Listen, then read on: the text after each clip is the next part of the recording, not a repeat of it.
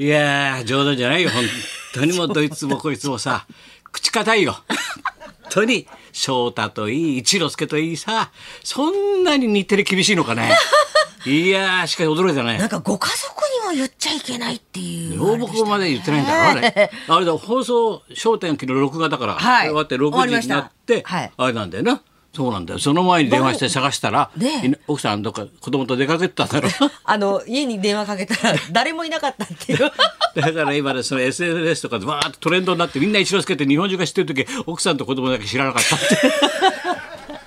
で、応募だけ、え、焦点やんですかみたいな。バンキシャで言ってましたねそうなんですよそうだよ。ご家族もあそこ言ってないっていう3人子供いて、おでっかい電気が上げてさ、それでもさ、言わない口堅いからね。先生知ってらっしゃるのかと思いいや、まそうですよ。した。もう。ダメなんですね。ダメらしい。六本なんなんか指かなんか詰めんのかな？なんか喋ったら。日テレ怖いのかな？本当だよ。ねえ、そうすっだからこれ金曜日これこれ今日月曜日だろ、この間の金曜日ビバリーで。あいつ必ず11時過ぎるとほら人生相談あるから、はいね、暇なもんだからさ俺のとこ来るんだよ、ね、20分ぐらいまで、はいよくでもうほんとくだらない話だけして帰るんだよでまたエンディングだけ喋るんだけどさでいつもこの間の金曜日もさうわーってもう嬉しそうにさ「いや先生ジャクジャク師匠しくじりました。よ 」人のスキャンダルばっかり。ニコニコニコニコしてさ「いやージャクジャクさんちょっとチューチューネズミ会ちょっと先生まずいんじゃないですか」なんてさ。よそでチューチューしちゃってななんて二人で。ゲラゲラ笑ってんだよ。そうだよ、お前、俺、ちょ、ちょ、週刊誌出ちゃいましたね、なんて、そんなの昔から知ってるよな、なんて二人で、くだらない話ばっかりしてたんだよ。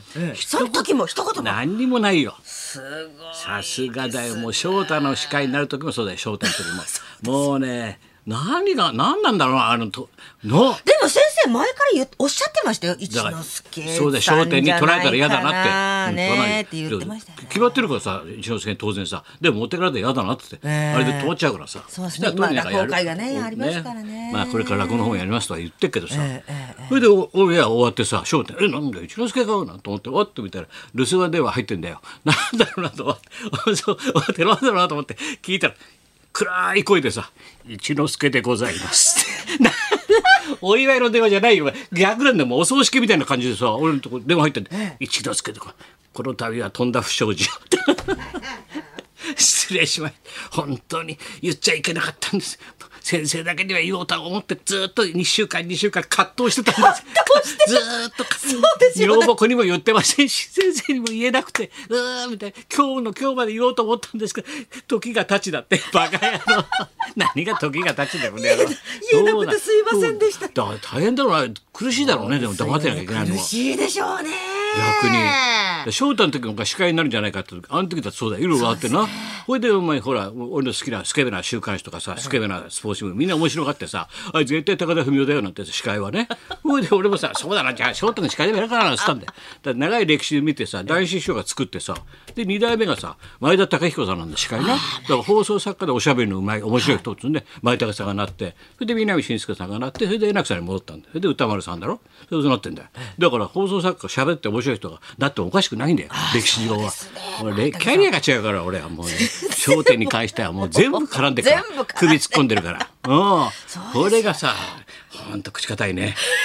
いや俺もう俺一之輔信頼しないな生涯 もう一生も信頼翔太とね一之輔はもう俺もう信用しないよ。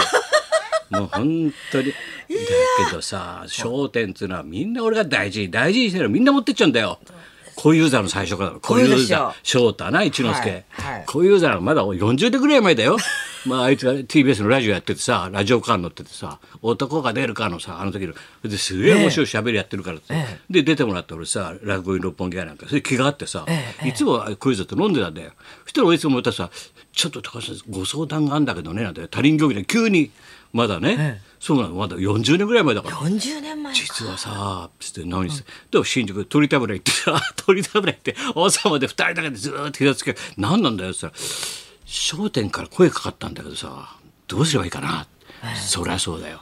で行ったらお前パッと落語止まっちゃうよお前っつってさ。ででもねやっぱり人間も必要だしね。どうのずーっともう3日目はもう二人で語り合って。もう小遊三と二人で。よし。やろうお貸ししましょうと。それでこいつがじゃあ行ってくれよって。行きっぱなしだからなあいつ あんなおじさんになっちゃったもんね。それで。もうさ落語にも還元しろっつうんだよ。本当にもうさ。でもねそうやってまあね楽しんでもらえればいいんだろうけどね、でも寂しいもんだよ俺本当に。みんな持ってかれてもう一之輔ともこれで付き合い終わりかなと思うと。先生のいやいやいやいや。これで短い付き合いだ。日大の先輩後輩だよ聞いてドキドキしてるでしょ。直系ですもんね。日大の俺志らくそうだね。一之輔わさびだから。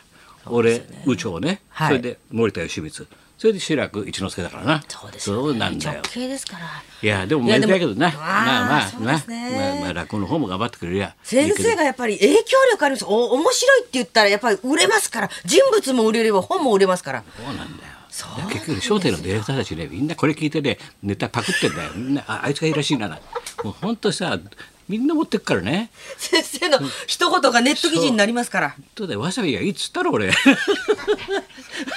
さび使えよお前。わさび聞かないよもう。本当に。冗談じゃないよ本当にもう。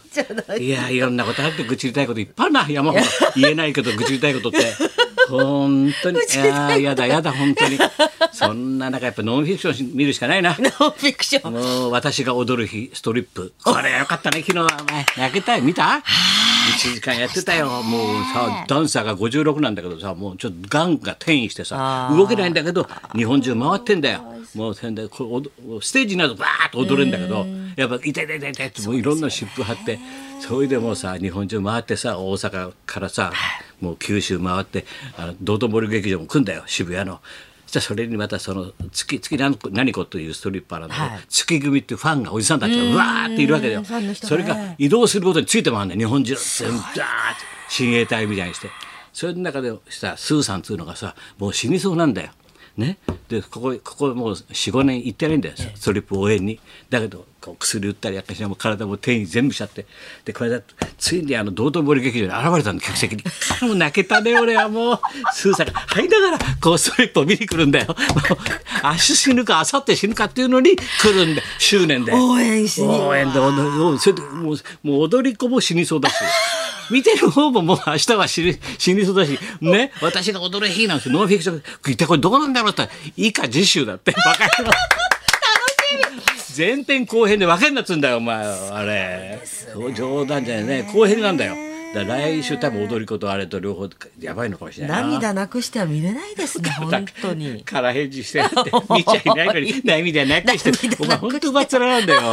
会話がさ。もう本当にさ。見れないですね。湯葉みたいなトークしてんだよ。薄っぺらいで湯葉トークだからさ、お前は本当に遠和さみたいなさ、本当にかわいそうですねって。思ってないだろう、全然。スーさんもかわいそうです。で何がすごいってお前それでストリップのに昼間の2時からストリップずっとさ1時間やってたらさフジテレビ他に何やってるのかってパッて見たらさ、NHK でさあの花嫁打ち掛けコンテストだよお前。こっちはフジテレビでどんどん脱いでってんのにさ NHK でどんどん着物着せてんだよ。どんどんどんどん最後打ち掛けで花嫁になんだよこうやって。どんどん着せてくんだよ。1と8でが頭ぐるぐるなっちゃったこっち脱いでるぞみたいな。こっちどんどん脱いでくんだよフジテレビは。こっちはどんどん着せてくんだよ。わあ綺麗なんて。打ち掛けコンテストだよ。俺優勝すごい気になっちゃったよ俺 打ち掛けコンテスト。打ち掛けコンテスト。着付けとそのね花嫁と。でセットで競い合うんだよ。えだからどんどん着せてくんだよ着物をな。こっちは。こっちはどんどん脱いでくんだよ。もう死にそうなんだよお客様もスーさんなんかもうさ。来週まで持たないんじゃないかなと思って。心配で心配で。すごいよ。第1回の大河ドラマ見たお前昨日やって花の生涯。からついに色がついたよ時代劇で。すごいだろ。だってさ AI は時代劇知らないからね。江戸時代ないから、だから着物の色とかさ曲げの形とか知らないんだよ。AI だって。全てのコンピューター100万回か？見せて時代劇を見せて。それで色をつけてくんだよ。花の生涯だよお前。小6だよお前。わかる？小6佐田啓二だよお前。淡島千景だよお前。第1回で昭和38年。昭和38わかんないだろ？も昭和うオリンピックの前の年だよ。そうですよね。39年がオリンピックだから、はい。それが第1回なんだよ、はい。な？それがそれが昨日さ1時間やったんだよ。い色がついて。花の生涯を。すごいよ小6佐田啓二でドラマでもってやっぱりやったのは安倍貞夫たちが、はい。で中井貴一出たろ。中井貴一お父さんだからね。日本一の色男。それから五社協定を破っていよいよテレビに来るわけで。あれから時代が変わってテレビの時代になるわけで。それまで映画が一番偉かった。の、ええな？でその翌年に39年にいよいよ長谷川一夫が赤穂浪士になるわけじゃないかこれが大変なんですよ翌年が。天下のさあ天ええ。お前テレビってそれ市川歌えもお前えお前軽い知識で物言うなよお前。ポってお前それは市川歌えもんだろ 長谷川和夫って話してんだよ。二枚目の一番いい男二枚目の。二だよ。頬開いちゃった。そうなんだよ。あの人が NHK を1年間ドラマさ赤穂浪士やったんだよ。あ。まあそういう古いことわかんねえなもうな。いやいやいやいや。もうじいさんもういいや俺もう本当に。それじゃあそろそろ参りましょう、はいはい、今日はですね、えー芸能生活50周年プラスワンでございます。こういう人の話が今もあったもんすごい話がああったからさ 古いこと知ってるから今日も元気でやってきております。なぎら健一さんがビバリー生はい登場です。高田文夫と松本明子のラジオビバリーヒルズ。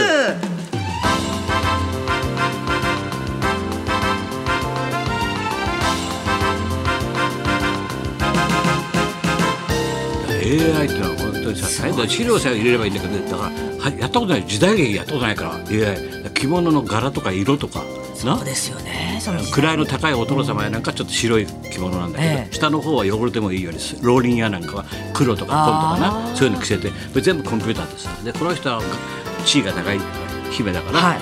お花の色をね花を刺しましょうとか。そういうのは全部コンピューターと昔のデザイナーが現れてさおじいちゃんが、それやってたんで素晴らしいよ。そんなことだから分かんないか。あいやいやいや。そんなことでじゃあ今日も1時まで。はい生放送。日本放送。ラジオビバリー。